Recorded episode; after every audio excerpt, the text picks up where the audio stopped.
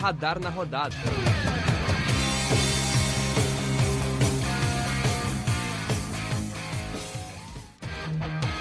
Muito boa noite, você que. Boa noite, não, né? Bom dia, boa tarde, boa noite para você que acompanha mais uma edição do Radar na Rodada podcast. Confesso que não dei anotado aqui qual é a edição, é, em que número a gente parou.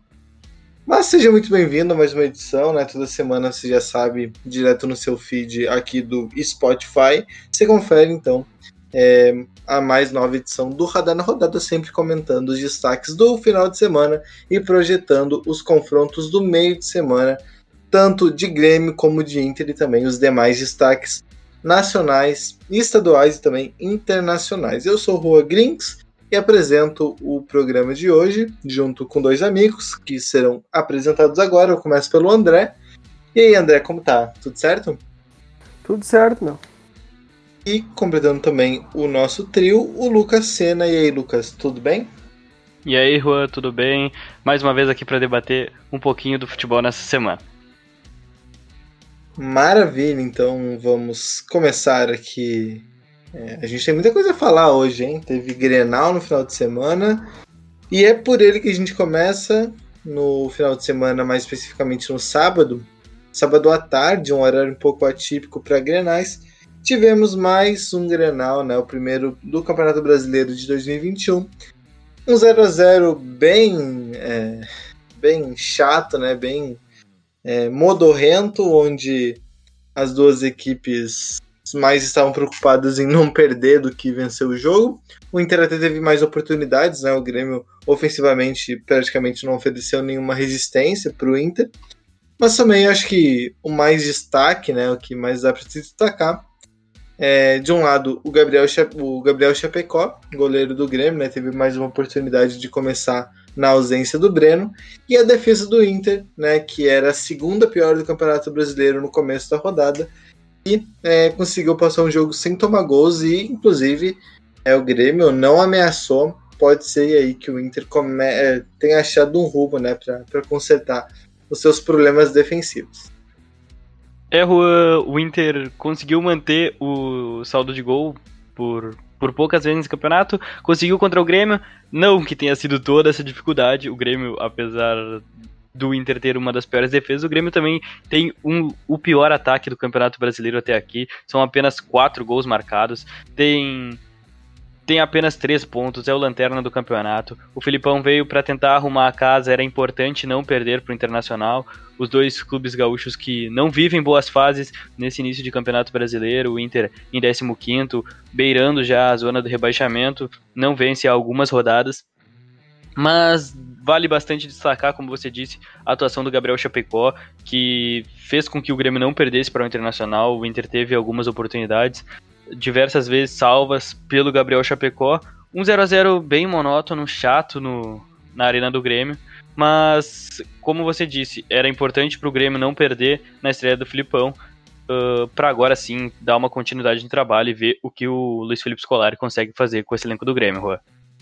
Além disso, que o Lucas falou, eu destaco a boa partida do Fernando Henrique no meio do campo do Grêmio, que conseguiu suprir a ausência do Matheus Henrique, que vinha em má fase e acabou se apresentando na seleção olímpica. E destaco pelo lado do Inter a muito boa partida do zagueiro Bruno Mendes, que foi contratado há pouco tempo. Ele conseguiu fazer uma marcação no Diego Souza, que como é um jogador forte e tem o corpo como seu principal aliado para vencer o adversário, ele conseguiu, a dupla de zaga com o Cuesta, ter um bom desempenho e não deixar a zaga do Inter ser vazada. Pois é, né? É, justamente essa questão dos dois volantes, a gente já começa a ver um pouco da cara do Filipão no Grêmio, né? É, não vamos, a gente sabe e nem pode esperar que o Filipão chegue para transformar num, num show o Grêmio ou algo do tipo.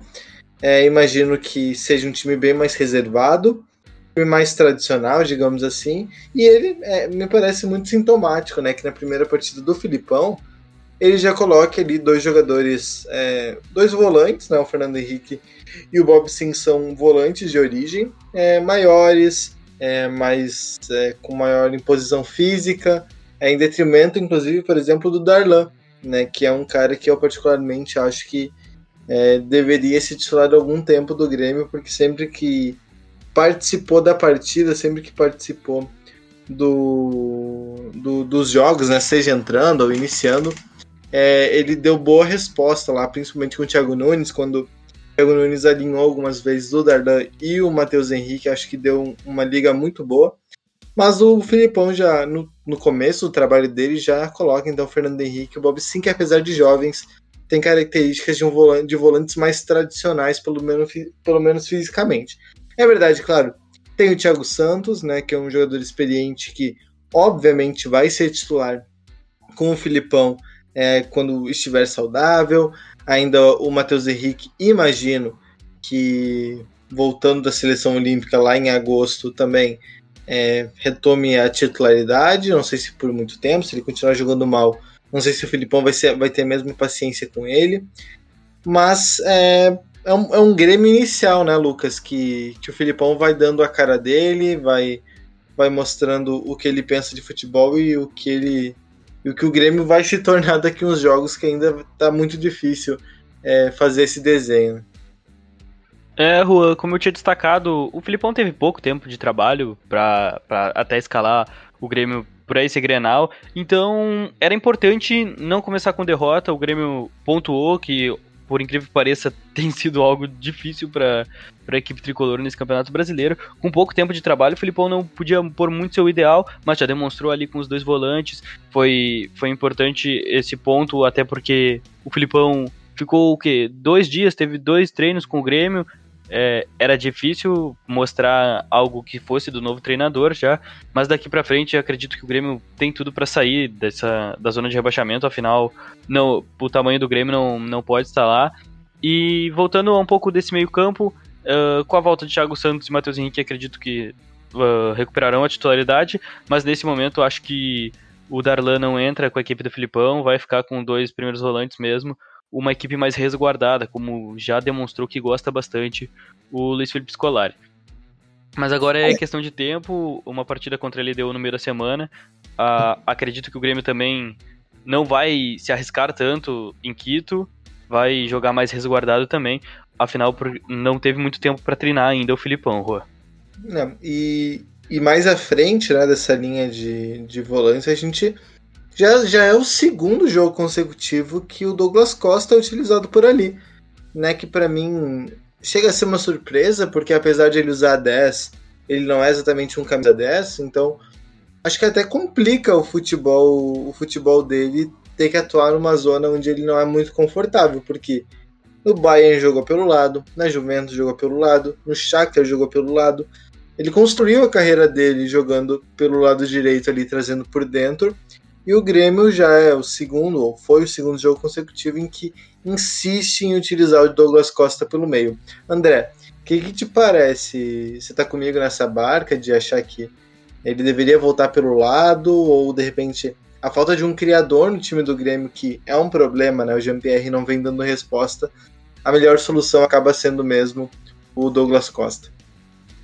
penso que o Douglas Costa foi colocado como meio, meio, meio armador, porque como ele não está com o melhor condicionamento físico, ele não precisa voltar tanto para marcar. Pela beirada, na posição que jogou o Alisson no Grenal ou a posição que jogou o Ferreira, ele teria que voltar para marcar o lateral. E eu acho que o Filipão preferiu botar ele de meia para ele não precisar voltar tanto para marcação. Porque a gente viu até numa arrancada contra o Bruno Mendes ele perdeu na velocidade, algo que se ele tivesse o melhor condicionamento físico, isso não aconteceria. Ele sairia na frente do gol e provavelmente teria feito o gol. Eh, eu acho que o certo seria pro, no Grenal ter entrado com Fernando Henrique, Robson, Darlan, aí na ponta, fazer um losango na ponta com Douglas Costa, Ferreira e Diego Souza porque o Douglas Costa não tendo preparo físico, que ele ainda não está no auge, ele vai continuar jogando pelo meio. Eu acho que na, no, no, jogo contra a LDU agora na terça-feira, ele vai continuar. Eu acho que não irá jogar o Diego Souza. Eu acho que vai jogar o Ricardinho, porque o Diego Souza não está dando resposta que o Filipão espera. E provavelmente não vai voltar o Churin, que também será aproveitado, segundo o próprio Filipão disse ontem na entrevista. Complementando rapidinho o que o André, o que o André falou, essa questão do camisa 10, conforme o Filipão, ele vai fazer de tudo para recuperar o GPR. Quando ele foi questionado na coletiva uh, sobre o bom futebol do GPR, eu acho que ele já pensa em tentar recuperar o futebol do GPR para utilizar o Douglas Costa na ponta assim que possível, Juan. É.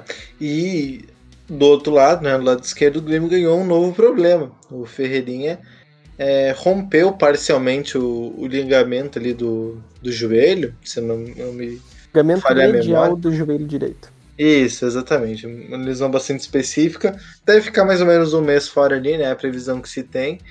E agora, né, o Ferreirinha, que por muito tempo foi o ataque do Grêmio, o ataque do Grêmio era resumido pelo lado esquerdo com as investidas do Ferreirinha, assim como foi muito dependente do Everton. É, enfim, é, existe uma dependência pelo lado esquerdo há muito tempo já no time do Grêmio. E agora é, vai ser interessante ver que solução que o Filipão vai, vai ter. Né? Nesse jogo ele voltou com o Léo Pereira do segundo tempo. O Pereira é um pouco mais voluntarioso, ele tecnicamente não entrega tanto como outras opções, mas é um cara que parece muito esforçado.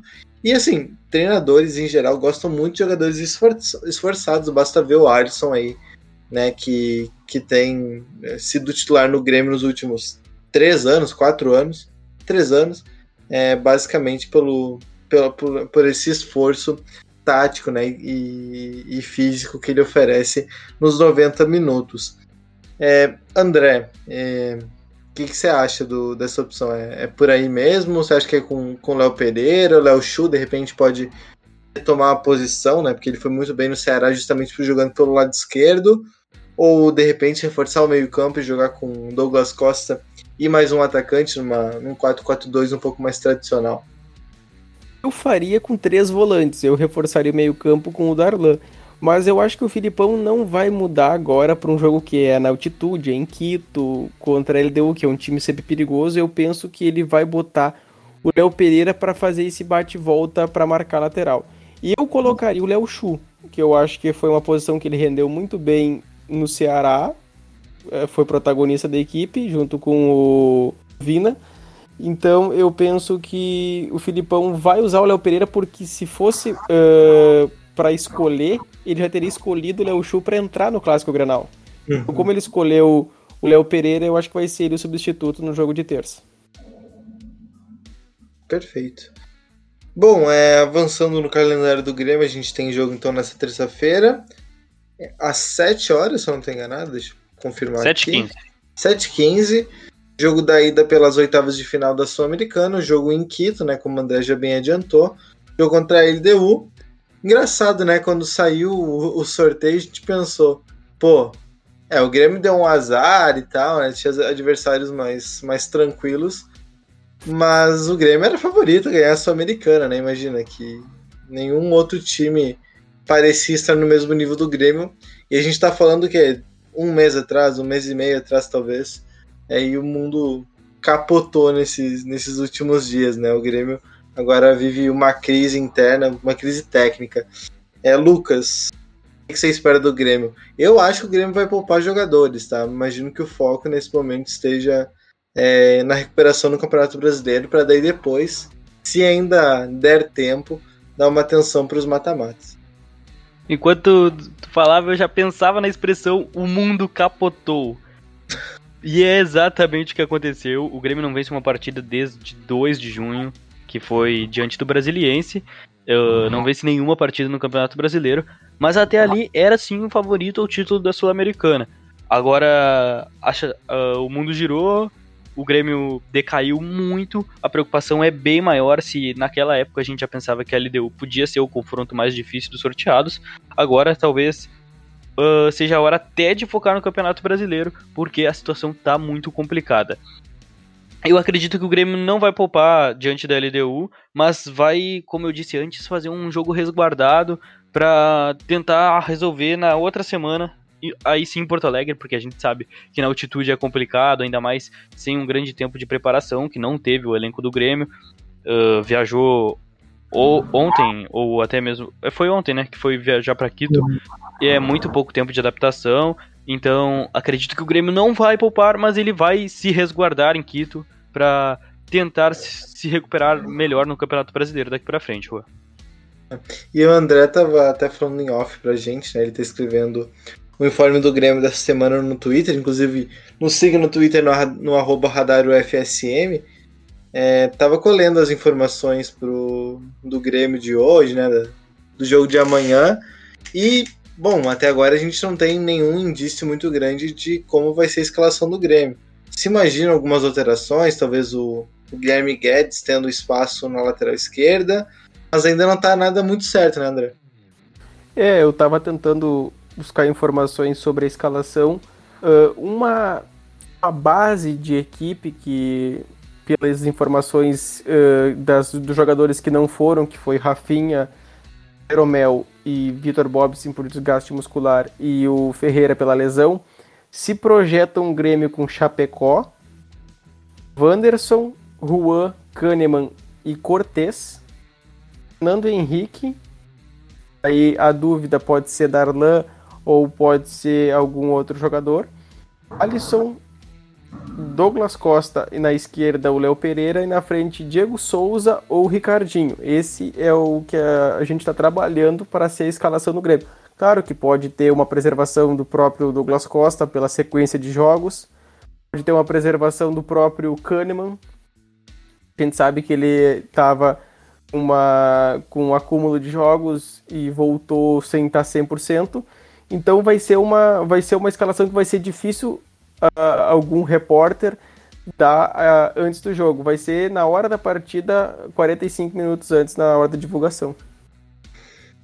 É, é, a gente já percebe que é um time até próximo do ideal. É, talvez aí eu colocaria é, alguma possibilidade do Jean-Pierre jogar, porque, bom, o Filipão já deu a entender que vai dar uma moral para ele, tentar resgatar, até porque início de trabalho, né? Talvez com o Filipão o Jean-Pierre volte a jogar bem. É, o Filipão até falou, né, que o Jean-Pierre precisa é, precisa de mais carinho, precisa ser tratado com um pouco mais de, de, de carinho e não, porque ele, ele sucumbe muitas críticas, né? Eu lembro que, inclusive, é, o Tite falava isso do Felipe Coutinho, né? Que ele era um jogador. Oi? Klopp, uh, em parte Isso, do Klopp. seu livro, se Isso, não me engano, exato. ele dizia que o Felipe Coutinho ele tinha que tratar como uma criança pequena, que não podia chamar atenção. E já o Firmino ele podia chamar atenção com palavrões e tal, que o Firmino não baixava a cabeça. Isso, exatamente. Que, e é interessante ver como os jogadores mudam, né? Os jogadores eles são diferentes entre si. Tem jogadores que é, você pode falar grosso, pode falar, pode xingar que eles não que eles se sentem mais motivados. O Jean-Pierre, pelo que deu a entender, é desses jogadores que é, sucumbe muito às críticas, então ele precisa de uma certa proteção, né? Ele precisa, é, pelo menos, estar alheio um pouco às críticas para conseguir desempenhar o papel principal dele. Então, talvez o Jean-Pierre volte a ter alguma oportunidade aí no jogo contra a LDU, é, talvez começando, né? Porque é uma competição que, num primeiro momento, não é o foco do Grêmio, então pode servir até como um laboratório, né, para ver é, quem está jogando bem e quem não está. A gente passa então para o outro lado do Rio Grande do Sul, para o lado colorado, né? O Inter é, empatou, obviamente, assim como o Grêmio, jogo do, do último sábado. É, agora joga nesta semana pela Copa Libertadores contra o Olímpia. O jogo vai ser na quinta-feira, às nove e meia da noite. Olímpia, que é velho conhecido do Inter, né? Eles se enfrentaram na fase de grupos da Libertadores. O Inter goleou no Beira Rio e depois empatou fora de casa. É, então, é, já é um adversário que o Inter já enfrentou. É, dos possíveis adversários, o Olímpia era o mais fácil, provavelmente, né? Principalmente porque sobrou River Plate e Olímpia, então Acredito que ninguém tenha ficado chateado por enfrentar o Olímpia, mas é um adversário que, que pode dar algum trabalho para o Inter, até porque a fase colorada não é das melhores. É, dos adversários que podia pegar, o Olímpia de fato era um dos mais fáceis para a equipe colorada na época, mas também a equipe do Inter, que após a saída do Ramires e a chegada do, do Aguirre, não demonstrou um ótimo futebol ainda. Mas também temos que ressaltar que o Olímpia não joga desde 30 de maio, ou seja, vai depender de muito de como vai estar o preparo físico do Olímpia para essa partida contra o Internacional. Quinta-feira, às 9h30 da noite, uh, no Paraguai, o Inter vai tentar buscar essa vantagem contra um time que provavelmente não vai estar com preparo físico lá em dia. O Internacional que não vem de uma boa sequência, mas também um Olímpia que está há muito tempo sem jogar. Pode ser um jogo bem interessante para a gente ver como, como vai ser o Internacional do Aguirre na Libertadores, Rua. André, que que você, como é que projeta o jogo do Inter? É um jogo que. Imagino que o Inter, até por estar um pouquinho mais confortável no Brasileirão, é, pode se dar o luxo de, de dar uma atenção maior para Libertadores e sonhar, né? O Tyson tá fora, né? Já tá confirmado que ele não joga. O projeto é um jogo difícil porque as informações, uh, acho que foi informação até do Vene Casagrande, repórter lá do Rio de Janeiro, dão conta que possivelmente, ainda não é certo, poderá ter público no estádio, no Defensores El Chaco. Uh, então vai ser uma, um extra-campo mais difícil do que o próprio jogo. Se liberar a torcida, que ainda não é certo, vai ser um jogo difícil. O Inter terá a ausência do Tyson, já confirmada, que é o centro técnico da equipe.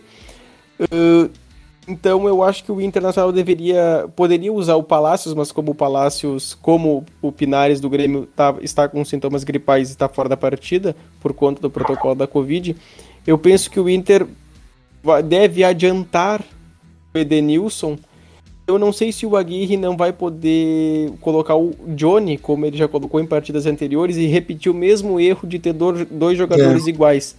Sendo o Dourado e o Johnny, que eles cumprem a mesma função. Então eu penso que poderá ocorrer de ter Dourado, Johnny, Edenilson, Patrick, Caio Vidal e Yuri Alberto no ataque. Se for essa escalação, vai ficar um pouco mais difícil, mas eu penso que o Inter ganha no Paraguai e classifica com certa facilidade. É, vai ser, vai ser um confronto interessante se observar justamente por isso. É, mas o Colorado tem uma boa notícia né, na defesa, aparentemente, ali o Bruno Mendes. É, pode solucionar essa, essa lacuna do lado do Cuesta, que é o grande problema do Inter desde a lesão do Moledo, né? Todo mundo que jogou por ali em algum momento falhou, fez algum jogo muito mal. É, e o Bruno Mendes, é, já no seu segundo jogo pelo Inter, se não me falha a memória, já mostra um pouco mais de, de consistência, né, para jogar ao lado do Cuesta, né, né, Lucas? É isso mesmo, no Grenal o Bruno Mendes foi muito bem, estava ligado no jogo, dando bons desarmes. Jogador que vinha de uma, de uma falta de confiança no Corinthians, que chegou agora no Internacional e vem rendendo muito bem nesses, nesses primeiros jogos. Uh, o Bruno Mendes, que contra o Palmeiras também, acredito que foi o Palmeiras o, o outro confronto internacional. São Paulo, opa, me desculpe. Uh, o São Paulo perdeu Uh, o São Paulo ganhou do Internacional no Beira-Rio, mas mesmo assim o Bruno Mendes desarmou bastante no jogo. O, contra o Grêmio foi a mesma coisa. Uh, tem boas interceptações defensivas. Pode ser o, o que falta para essa zaga colorada desde a lesão do Moledo. Mas agora, tratando de outro problema que pode ter o Internacional, uh, hoje à tarde uh, foi informado pelo Globo Esporte que teria interesse do Al-Shabaab no Edenilson, artilheiro colorado no Campeonato Brasileiro. Uh, vem se destacando no Internacional, meio campo de 31 anos, teria a proposta do Al-Shabaab. O Inter negou, mas segundo o GE, teria um acerto com o jogador, Rua. É. E até entrando já nesse assunto do mercado da bola, né? Tem esse interesse do, do Edenilson, é, que deve sair, na verdade, tem rumor do Edenilson há algum tempo já, né, do, do, mundo árabe. O Inter sempre é, resiste, mas também ao mesmo tempo parece que a cada, cada jogo que passa, cada dia que passa, se percebe que o Edenilson não é mais tão decisivo para o Inter. Por exemplo, no Grenal, ele foi talvez o pior, o destaque mais negativo do time do Inter, que foi superior ao Grêmio. Não foi uma excelente partida do Inter, mas se impôs como talvez é, não, não conseguia se impor há muitos anos em Grenais, né? É, seja por questão técnica, física ou até psicológica. E além do, dessa possível saída do, do Edenilson, é, e ainda falando de zaga, né, o mercado, né, o, o Inter fechou com o zagueiro Mercado, indicação do, do Aguirre, uruguaio de 34 anos, trabalhou inclusive com a Aguirre lá no Catar, no futebol é, do Catar, e passou também pelo Nacional, então ele tem alguma rodagem já na, na América do Sul e campeão da Libertadores com o River Plate do Galhardo. Exatamente, e é mais um desses jogadores aí que pode é, chegar para jogar do lado do Cuesta, enfim, brigar por essa, por essa posição. O Inter vai trazendo reforços pontuais, né, André? Eu penso que o, que o mercado pode ser o que foi o Hernando na outra passagem do Aguirre, sendo um zagueiro pela lateral. Penso que a melhor dupla, melhor esquema defensivo do Inter seria mercado lateral direita, Bruno Mendes, Cuesta e Moisés ou Paulo Vitor, porque uma característica do Aguirre usar um zagueiro na lateral esquerda, como foi o Hernando em 2014, e para tentar usar o Gabriel Mercado, que veio uh, de graça, veio só pelo salário, eu penso que ele pode dar uma sustentação que há muito tempo a zaga do Inter não tem, tanto por problemas uh, no, no meio, com falta de marcação, quanto uh, da bola aérea, que eu acho que o principal defeito dos times desde Miguel Ángel Ramírez até agora.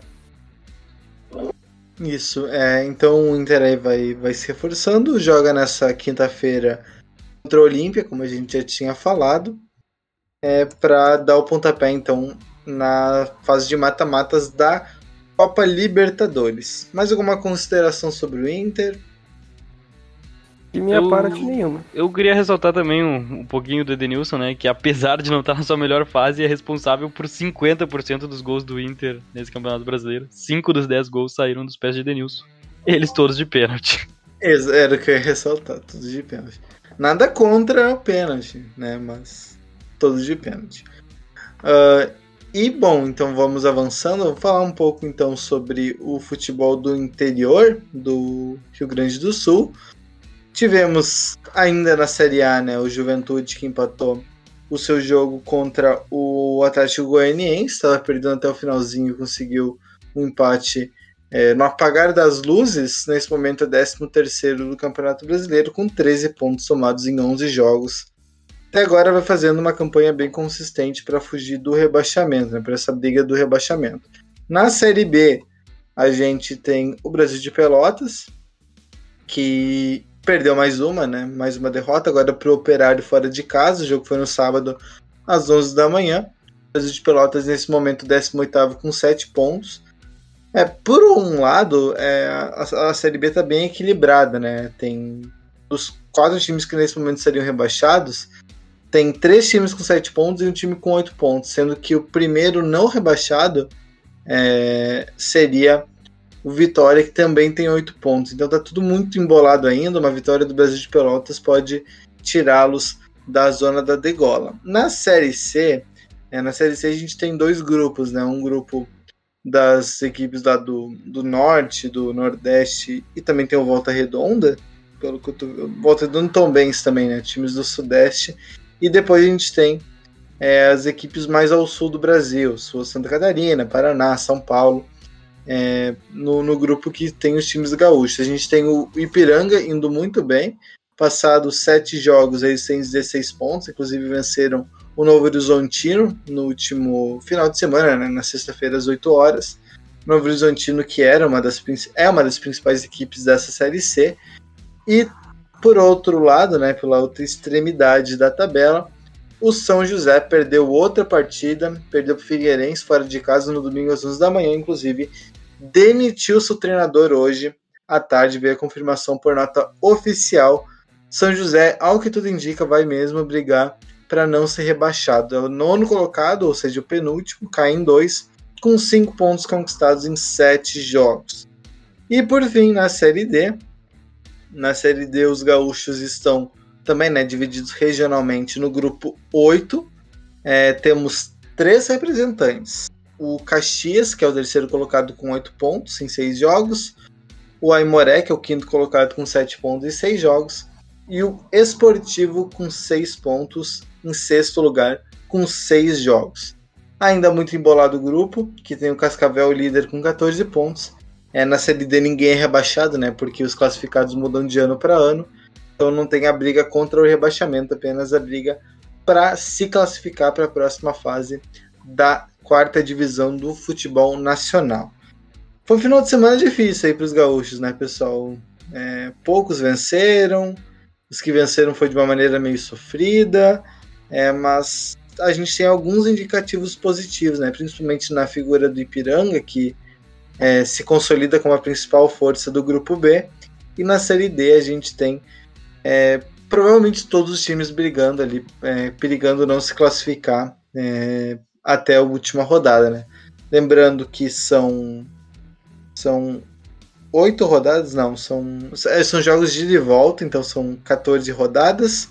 É, vai se desenhando uma, uma briga ali do terceiro até o sétimo lugar, né? São cinco times brigando por duas vagas para a próxima fase. Todos os times gaúchos brigando nesse bolo. É, Juan, um final de semana dos mais fracos do futebol gaúcho, né?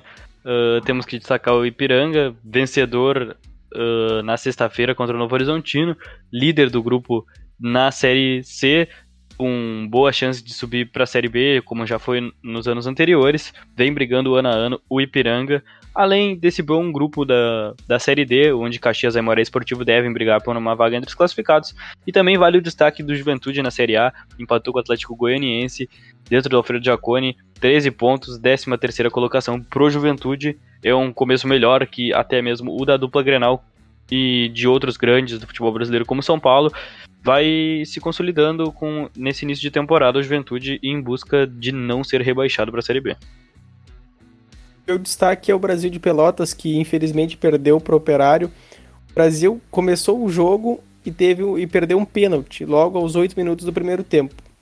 Depois fez o gol e infelizmente nos 10 minutos finais conseguiu tomar a virada. É, é uma situação difícil porque o Brasil, como o Rua bem falou, é o 18º colocado. A gente espera que o Brasil pelo menos uh, fique na Série B para tentar, após a pandemia, terminar o seu estádio e com o público conseguir retornar à Série A depois de mais de 30 anos.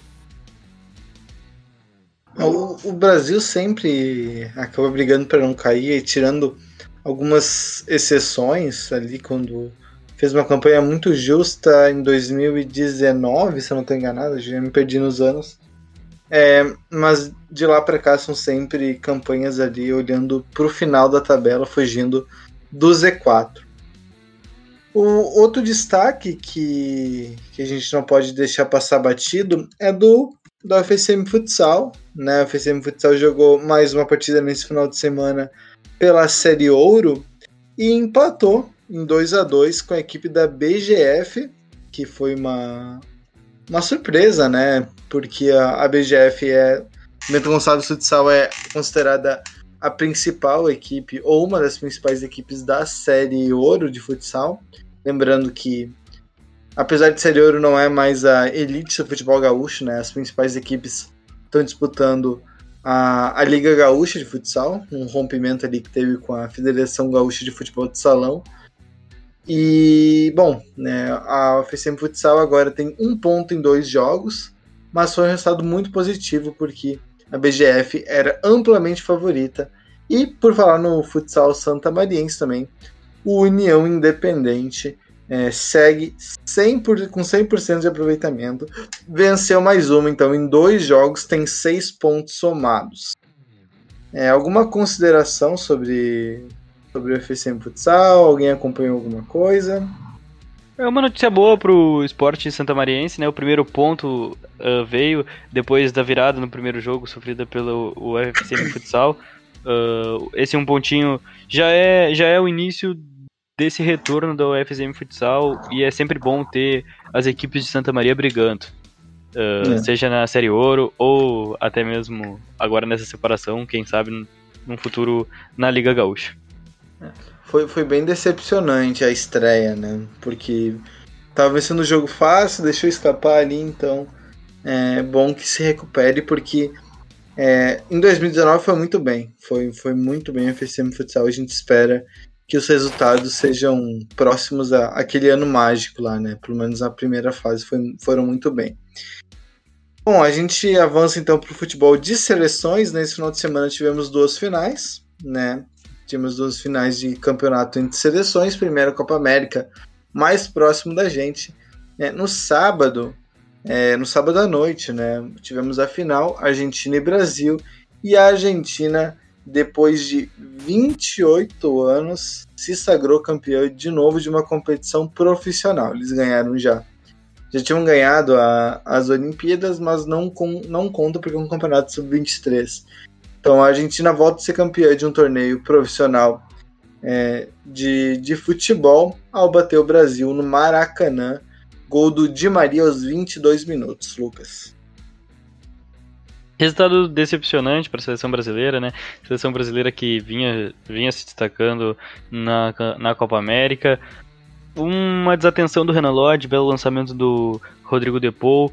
Cavadinha, cavadinha não, um gol por cobertura do Angel Di Maria, 1 a 0 para a seleção argentina e depois o Brasil não conseguiu se organizar para buscar o empate. A seleção do Tite uh, parecia como que eu posso dizer, muito desunida, mas também tem que se ressaltar que a Argentina bateu no jogo, fez muitas faltas, fez muita catimba, o jeito argentino de ser e acabou levando. É estratégia, ok, deixou o jogo feio, mas estratégia é estratégia. O Brasil podia ter oferecido mais, podia ter causado mais perigo ao gol do Emiliano Martinez em busca desse empate ao menos depois da falha do Renan Lodge, o gol do Di Maria. Infelizmente, mais uma vez, a seleção brasileira perdeu uma taça dentro do Maracanã, o nosso templo do futebol, e dessa vez não foi para o Uruguai, foi para a nossa arquirrival Argentina, e ainda mais tirando eles de um jejum de 28 anos. É, eu vi muita gente falar em Maracanã, eu não achei para tanto, assim, né? Vamos com calma, vamos com calma. Mas o, o André, a gente falou muito, né, sobre a, a Copa América do Brasil, que o Brasil fez alguns jogos muito bons, mas em geral tinha algum problema de criação.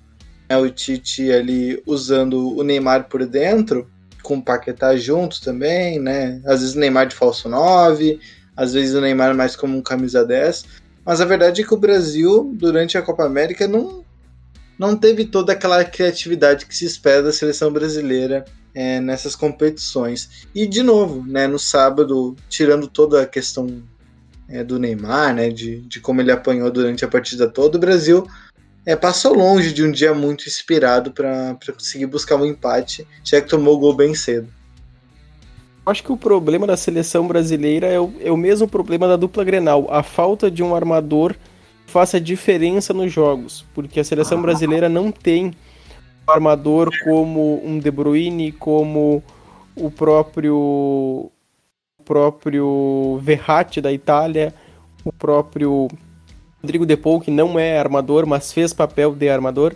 Eu acho que a seleção uh, já vinha jogando mal, mas conseguindo avançar contra a Colômbia, contra o, o próprio jogo contra o Peru foi um jogo difícil que o Brasil Contra pouco, o Chile também foi bem contra difícil. Contra o Chile, justamente. Eu acho que a seleção brasileira ela chegou na final por ter melhor qualidade, mas eu acho que no quesito vontade a gente sempre perde para o argentino, porque os jogadores da seleção parecia que estavam acostumados estar na final da Copa do, da Copa América, porque o Brasil estava uh, esteve em 2019 decidindo contra o Peru e a Argentina nesse longo jejum eu acho que além disso, claro que teve muitas faltas, foi um jogo muito picado, eu acho que a Argentina quis mais que o Brasil do seu jeito. Uh, abdicando de jogar, uh, fazendo muitas faltas. Então eu acho que a seleção brasileira, uh, além da, da desunião que o, que o Lucas falou, eu penso que a seleção brasileira estava nervosa, porque é difícil a seleção brasileira sair atrás do placar. Normalmente a seleção brasileira constrói o placar e fica conservando ele até o final do jogo. E a Argentina fez uma Copa América bem meia boca, né? A gente até transmitiu pelo radar no jogo contra o Paraguai. Um jogo sofrível, né? Foi um jogo horroroso. E, e em momento algum a Argentina é, brilhou, inclusive na final também passou longe disso. Mas é, claro, eu acho que ficou muito, muito evidente que a Argentina realmente queria mais esse título Sim. que o Brasil, né? Porque era a oportunidade de sair do jejum, é, assim, de uma maneira brilhante, né? Fora de casa, contra o Brasil no Maracanã. Imagina, ia ser claro, espetacular. Os jogadores da Argentina estavam jogando para dar o título ao Messi. É, diferentemente do que acontece com jogadores brasileiros que não jogam para o Neymar. Ficou evidente após a apito final que todos os jogadores correram para abraçar o Messi. É. Não, e, e, e, o Messi, propriamente, estava muito pilhado, né? Na batida de. na disputa de pênaltis contra a Colômbia. É, provocava o adversário e vibrava e corria e falava. Então ele, ele realmente estava. Assim, a gente não lembra de ter visto o Messi tão empolgado assim, com a seleção argentina por um título como ele estava nessa Copa América. Porque era. Talvez não a última chance, porque a gente tem a Copa do Mundo em 2022, né, no final do ano que vem. Mas uma das últimas chances. E talvez a chance mais viável. Porque vencer a Copa, a Copa do Mundo é muito mais difícil que a Copa América, né? E sem Justamente público. falar. É, sem público, sem ninguém no estádio, era, era mais fácil ainda. Penso que o Messi jogou com tanta vontade porque ele pensou que essa seria provavelmente a sua, se não última ou, ou penúltima Copa América. E como tu bem falou, a Copa do Mundo vai reunir os times que a gente vai falar assim, em seguida da Eurocopa. Eu penso que estão em um degrau acima dos, dos times uh, das seleções sul-americanas. Então eu acho que o Messi quis mais porque era o último título que ele poderia conseguir ganhar, porque os outros eu acho que é impossível. Hum.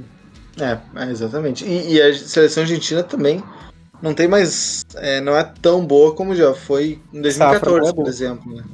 É, a safra ela é bem pior do que aquela que a gente viu, é, por exemplo, em 2014, que é um time mais recheado, embora com todos os problemas da AFA, né, que todo ano acontece, essa, essa confusão toda, ainda é um time com uma geração melhor, com mais jogadores no, no ápice do que a gente via hoje, né, Lucas? É isso mesmo, eu concordo plenamente com vocês. É, o Messi devia ter em sua cabeça que era a última oportunidade, se é que vai voltar a jogar uma Copa América. Acredito que não, acredito que o Messi se aposentará da seleção argentina após a próxima Copa do Mundo. Mas ele via assim como a última oportunidade e era perceptível que os jogadores argentinos jogavam pa para, ele, para ele e por ele. Voltando um pouquinho ali no que foi ressaltado pelo, pelo André, que a seleção brasileira não soube reagir uh, a sair perdendo para a Argentina, vale a ressalta que a seleção argentina do Lionel Scaloni uh, nunca teve um jogo virado uh, quando a Argentina abriu o placar nenhuma seleção conseguiu virar o, o jogo pelo comando de Lionel Scaloni. É. Ressaltando agora quanto ao meio de criação, uh, o grande destaque da seleção brasileira era o Felipe Coutinho, que tava, tá lesionado, tá fora da seleção.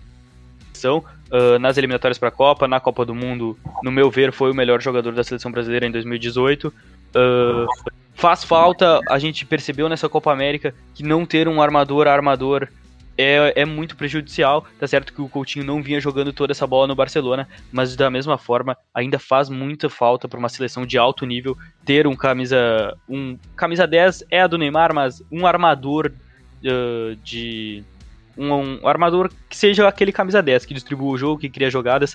Falta para a seleção brasileira, o Neymar tem que vir buscar muito a bola sem o Felipe Coutinho em campo. E a gente sentiu isso muito nessa Copa América, Rô. É, até é, é, estranho ver o Tite meio que abrindo mão da figura desse jogador, né? Porque 2018 ele convocou o Renato Augusto, por exemplo, né, para ter essa figura, né? E o Renato Augusto, acho que era indiscutível que ele não tinha mais o nível técnico para estar tá na Copa do Mundo. Ele fez uma Copa do Mundo bastante honesta até. Ele teve algumas participações importantes e tal, mas de tanto que o Tite gosta de jogar com essa figura de um cara mais centralizado. É, e ele, nesse momento, abre mão. Claro que o Felipe Coutinho, se saudável e jogando regularmente, eu não digo nem jogando bem, mas jogando regularmente, ele tende a retomar a posição e, e voltar a figurar no, no time do Brasil. Porque, assim, pro nível da seleção brasileira, acho que o Coutinho serve bem ainda. Porque ele tem alguns flashes e, e que, que, consegue se mostrar num, num, nível diferente, até pela característica dele. Então, o, o Coutinho pode ser um, um acréscimo importante para os próximos próximos jogos da seleção brasileira, ainda falando em eliminatórias e, e Copa do Mundo principalmente. E ainda no futebol de seleções, na outra final do final de semana, tivemos ontem, domingo, às quatro da tarde, a final da Eurocopa, onde a Itália enfrentou a Inglaterra em Wembley, né? Então a Inglaterra estava jogando em casa, o estádio praticamente cheio, tinha 66 mil pessoas é, em Wembley. É, o jogo foi 1 a 1 foi para os pênaltis, e daí sim a Itália venceu por 3 a 2 Até os pênaltis foram muito emocionantes, né? Perdia daqui, perdia dali, mas eu achei assim, é, claro que final tem todo um fator é, emocionante, fator de, de nervosismo, mas a Inglaterra me pareceu superior, né, nos 120 minutos, já, né, já contando a prorrogação penso que o, que o fator que levou a Inglaterra a perder nos pênaltis foi as trocas promovida pelo, promovidas pelo técnico, que colocou o Sancho e o Rashford quatro ou cinco minutos antes de acabar a prorrogação. Então era visível que os jogadores estavam frios para bater pênalti. Eles não estavam uh, não, na, com a atmosfera a seu favor. Eles estavam nervosos para bater, tanto que uh, quem entrou durante a, durante a prorrogação errou, que foi o caso do Saka, do Sancho e do Rashford. E eu destaco também a, o, acho que o primeiro pênalti errado pelo Jorginho. Jorginho teve a primeira chance de, de fazer a Itália campeã e, e acabou desperdiçando na, na, boa defesa do Pickford. E o paredão do Naruma, que acabou pegando dois pênaltis e foi o nome da decisão de pênaltis. Donnarumma foi eleito o craque da Eurocopa, inclusive, né? Hoje veio a confirmação. Não, ontem veio a confirmação, perdão, de que ele foi eleito o melhor jogador do campeonato. Defesaço do Pickford, né, Lucas? Foi assim, a gente sabe como o Jorginho bate, todo mundo sabe, na verdade, é, e mesmo assim é muito difícil de pegar. Eu achei mais mérito do Pickford do que do, do próprio Jorginho em, em demérito, né? De de repente ter batido um pouco mais fraco. Eu concordo plenamente, uh, Rua. Eu concordo em tudo que tu disseste. Uh, o Jorginho, ele sempre bate assim, a característica dele. Ele espera o goleiro sair e escolhe um canto e faz isso com muita qualidade, tanto que com certeza é um dos melhores do mundo em aproveitamento em cobrança de pênaltis. O Pickford sabe disso, ele, ele sabia disso e foi muito bem na cobrança. A bola ainda chega a triscar na trave depois, uma defesaça do Pickford. Mais mérito dele do que demérito do Jorginho. Mas falando um pouco do jogo, uh, no, depois do gol do Shaw, ainda no começo, a Inglaterra sofreu para atacar, não conseguiu finalizar no gol do Donnarumma até o final da partida. E a Itália dominante, tentando, buscando esse gol, até conseguiu empate. Depois a prorrogação, como sempre, é mais morna, as, as equipes não se arriscam tanto. Mas eu queria ressaltar uh, os batedores de pênalti da Inglaterra. Numa final de Eurocopa, uh, o Southgate, que foi muito bem como treinador nessa Eurocopa, colocou Bukayo Saka, uh, Marcus Rashford e o. Perdão, o Jadon Sancho para bater as cobranças, tendo o Sterling, que para muitos mereceu o craque da Eurocopa, que de fato foi um bom destaque. Tendo o Grealish para bater, que também entrou durante o jogo. E deixar a última cobrança para um garoto de 19 anos bater uh, a quinta cobrança, sendo que ele nunca tinha batido um pênalti na vida. Claro, a gente não sabe como foi os treinamentos, pode ter sido que o Saka tenha batido 20 e feito os 20. Mas o Bukayo Saka não tinha batido nenhum pênalti na sua carreira ele a última vez que ele bateu um pênalti foi numa competição sub-17 pelo Arsenal e ele tinha a responsabilidade de bater o quinto pênalti em uma final de Eurocopa para deixar o seu país vivo na disputa. Uh, um tanto quanto contestável uh, pela inexperiência, mas da mesma forma a decisão do técnico pode ter sido equivocada. Uh, o garoto perdeu o pênalti e a Itália se sagrou campeã nas belas defesas do Donnarumma. É, são duas seleções que elas é, emergem de novo, né? Porque a, A Itália fez um papelão ao ficar fora da, da Copa do Mundo de 2018, né? Foi vergonhoso, foi vexatório, eles não conseguiam sequer classificar é, para a Copa. Em 2014 ainda ficou no, na fase de grupos, então era realmente uma, uma década muito ruim, né? Foi uma década muito ruim para o futebol italiano, tanto em nível é, de campeonato como em nível de, de seleções. Foi, foram anos muito ruins por lá. É, e a Inglaterra, que tem aí uma. É uma taxa de, de seleção pipoqueira, de que é, ah, não, não, não conseguem ser campeões e tal. É verdade, eles não têm nenhum título de Eurocopa, jogavam em casa, era uma excelente oportunidade, mas é uma seleção extremamente jovem, né? É uma seleção, é uma safra totalmente diferente daquela que a gente se acostumou nas últimas Copas do Mundo, né? Com, com medalhões que há muito tempo já jogavam por lá. São jogadores jovens, né? Falaram do, do Saka, mas ainda é, do Rashford e do Jadon Sancho. O Grealish também é desses novos jogadores é um pouco mais velho, mas também dessa, dessa nova safra. O Southgate também é um, é um treinador é, mais jovem, né, do, que, que, não está muito tempo por lá. Então, apesar de jogar em casa e ter uma pressão natural pelo título por estar tá, é, jogando em Wembley, né, com a volta do público, tudo isso que representa, é, não, não era o plano exatamente já ter sucesso de imediato. É um time que está sendo preparado não sei dizer nem se é para a Copa do Mundo do ano que vem, mas talvez para o próximo ciclo, né? Para a Euro de 2024, para a Copa de 2026, para daí sim, é, tendo essa base mais madura, com maior rodagem, aí de fato ser uma das principais seleções do mundo, o que já é hoje em dia, mas ainda essa questão da inexperiência pode ser um fator importante para enfrentar as grandes seleções como a própria Alemanha, que eles eliminaram, mas eventualmente vai ser um outro adversário. A França, é, o, a própria Itália também, que vem de, de uma repaginada, mas com jogadores mais rodados também. Enfim, né, a Inglaterra ainda vai ter um caminho para percorrer até voltar para a elite do, do futebol mundial com título de Copa do Mundo ou até mesmo da Euro. Eu penso que seria o cenário perfeito para a Inglaterra repetir a Copa de 66 e ganhar em casa. Como tu bem falou, eu acho que a safra uh, inglesa está sendo preparada tanto para a Copa do Qatar agora de 2022 quanto para a Euro. Só que eu acho que ela já na Copa de 2022 já entra como favorita. Uma por ter sido uh, finalista da Euro e outra pela maior experiência que os jogadores vão ter. Claro, no meu ponto de vista, a favorita para ganhar a, a Copa do Mundo é a França, por, por ter o Mbappé já mais maduro e ser a atual campeã. Eu penso que a Itália, uh, depois da saída do, do Chiellini, do Bonucci, que já são zagueiros experientes, uh, terá possivelmente a entrada do Romagnoli, que é o zagueiro do Milan, vai ter, uma, vai ter um pequeno problema, porque sempre a, as zagas italianas uh, perduraram por longos períodos e agora vai ter uma interrupção nessa tradição que é ter uma zaga duradoura italiana.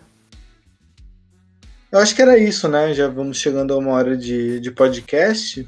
É, vocês têm mais alguma consideração sobre o programa de hoje? Da minha parte, não.